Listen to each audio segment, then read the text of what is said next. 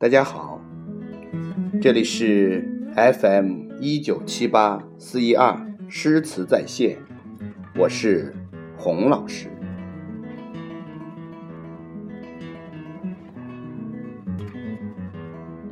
此刻你在做什么？是在夜色灯光中加班，是在地铁中默默回家的途中，是像往常一样吃着晚饭。亦或是和好友相聚，感叹时间流逝，度过了几百个这样的夜晚，孤独的、寂寞的、高兴的、欢快的。或许只有今夜，你会认真的回头想想，这一年你得到了什么，失去了什么，实现了什么，又。遗憾着什么？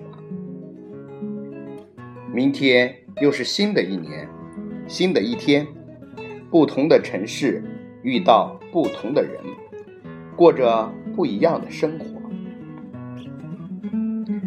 感谢二零一五年与我同行的每一个人，让我们一同向二零一六年的时光里迈进，朋友。新的一年，敬你三杯酒。第一杯，敬亲情，愿亲人身体安康，岁岁平安。第二杯，敬爱情，愿爱人与你相伴，美满幸福。第三杯，敬友情。愿朋友不忘初心，各自安好。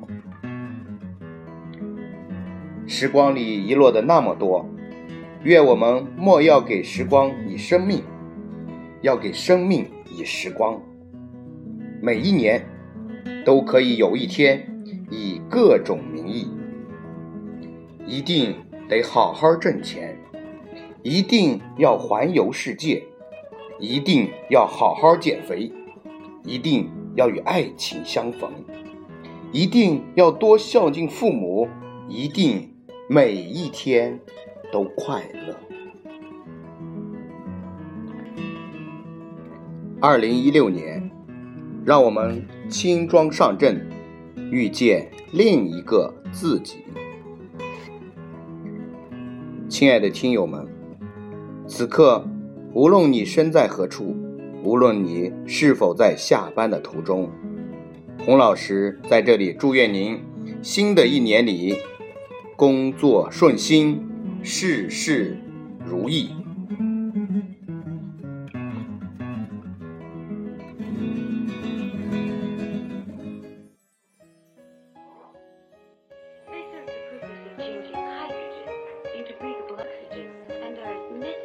在今天的故事开始之前。我想和大家分享两个方面的问题。第一，我是谁？洪老师，原名田金红，是上海市一所乡镇初中的语文老师。平时爱好唐诗宋词，喜欢跟着古人的脚步去漫游，喜欢听着古人的心声。喜欢和古人为伴，也喜欢聆听一些名家的经典朗诵。第二个想和大家分享的问题是：我为什么要做这个节目？我记得刚做这个节目的时候，有人说：“做这个有意思吗？”我回答他说。有意思吗？把自己喜欢的东西拿出来和别人分享，这不就是一件很有意思的事吗？也许你和我这一生也不会有交集。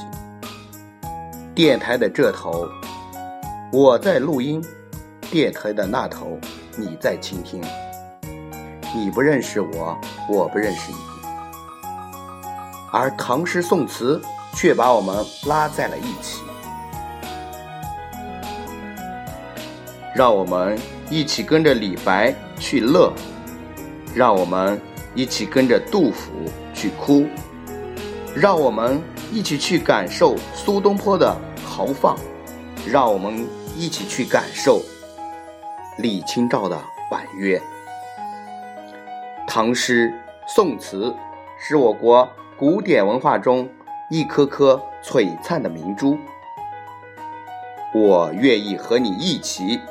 把它们发扬光大，让它们成为我们生命当中不可缺少的一部分。好了，自我介绍就到这里。今天要和大家一起分享的故事是《一览众山小》。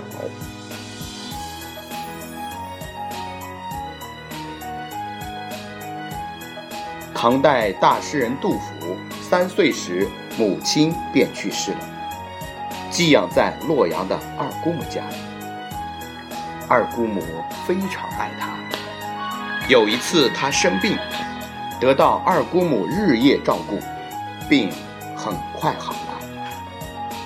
但二姑母的儿子却由于照顾不周而病死了。二姑母和姑父。认真严格的教杜甫读书，使他刚七岁就能做一篇凤凰诗。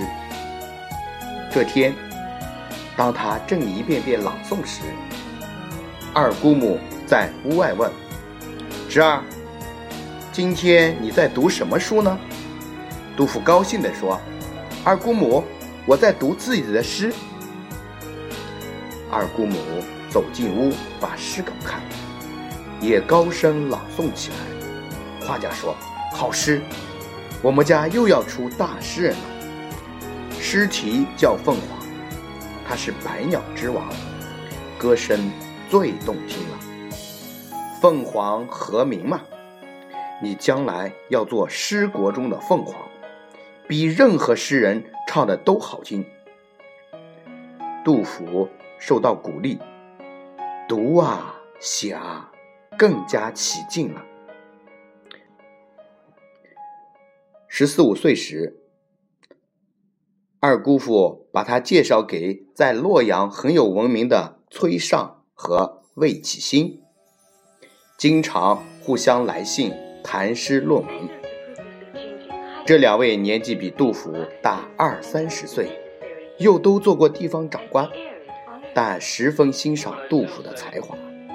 所以很乐意跟他结成忘年交，称赞他将来定会有汉代文学家班固、杨雄那样的成就。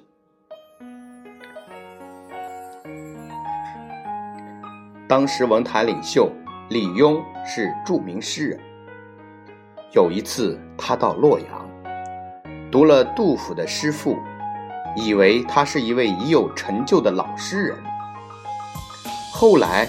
李邕与他见了面，看见他竟是一个大孩子，不禁大大夸奖了他，鼓励他努力写作，精益求精，将来超过他的祖父杜审言。杜甫并不自满，继续刻苦学习。他知道，读书破万卷，才能下笔如有神。他也决心像前代著名文学家、史学家司马迁那样，行万里路去开阔眼界、增长见识、提高艺术修养。从二十岁时，他便在现今浙江、山东、河北、河南一带漫游。在山东，他游览泰山，看到山下就被泰山雄伟壮阔的景象。神奇秀丽的景色深深吸引，他写了一首生气勃勃的望岳诗：“岱宗夫如何？齐鲁青未了。造化钟神秀，阴阳割昏晓。”荡胸生层云，决眦入归鸟。会当凌绝顶，一览众山小。泰山，别名岱，是五岳之首，所以尊称为岱宗。杜甫刚一见泰山，既惊奇又仰慕，赞叹道：“泰山啊，你到底怎么样呢？”接着，杜甫用一句十分扩大的景象来作答：“泰山突立在郁郁葱葱、莽莽苍苍、一眼望不到的齐鲁大地上，这样来烘托泰山的高峻。”然后。三四句说，大自然也对泰山钟情，因为它神奇秀丽，它山峰巍峨，又把山北山南的傍晚和早晨的景色分割了开来。这样远望近望以后，杜甫又瞩目观景，只见山中云气弥漫，层出不穷，看了觉得胸襟也为之激荡开阔。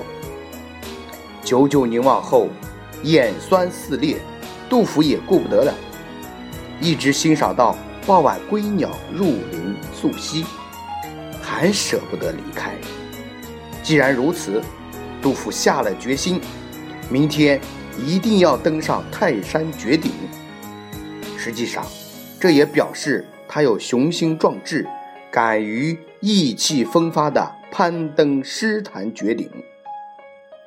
这首诗被后人刻在碑石上，立在泰山山麓，激励着一代又一代的人们去不断勇攀高峰。